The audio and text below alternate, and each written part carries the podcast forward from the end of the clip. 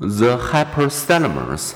Just below the thalamus is the hypothalamus, an important link in the command chain governing bodily maintenance.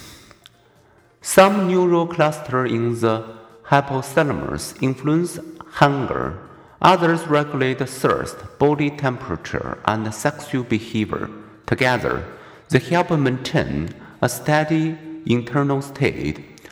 As the hypothalamus monitors the state of your body, it tunes into your blood chemistry and any incoming orders from other brain parts.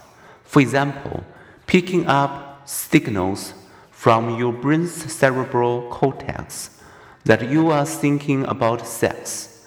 Your hypothalamus will secrete hormones.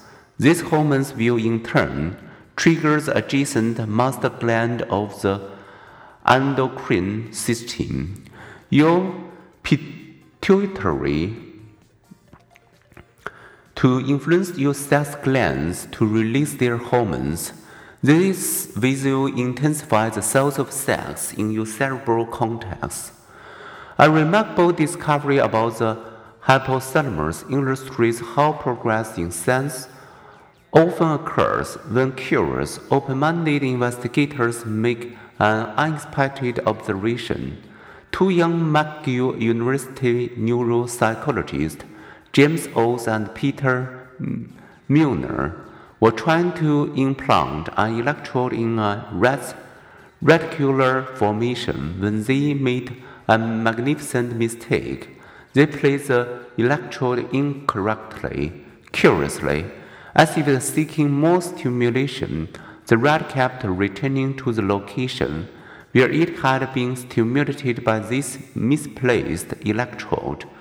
On discovering that they had actually placed the device in a region of the hypothalamus, Olds and Milner realized they had stumbled upon a brain center that provides pleasurable rewards.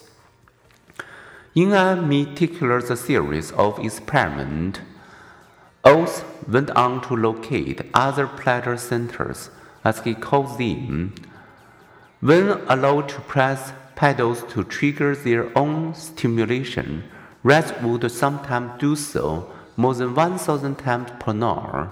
Moreover, they would even cause an electrical flow that a starving rat would not cross to reach food.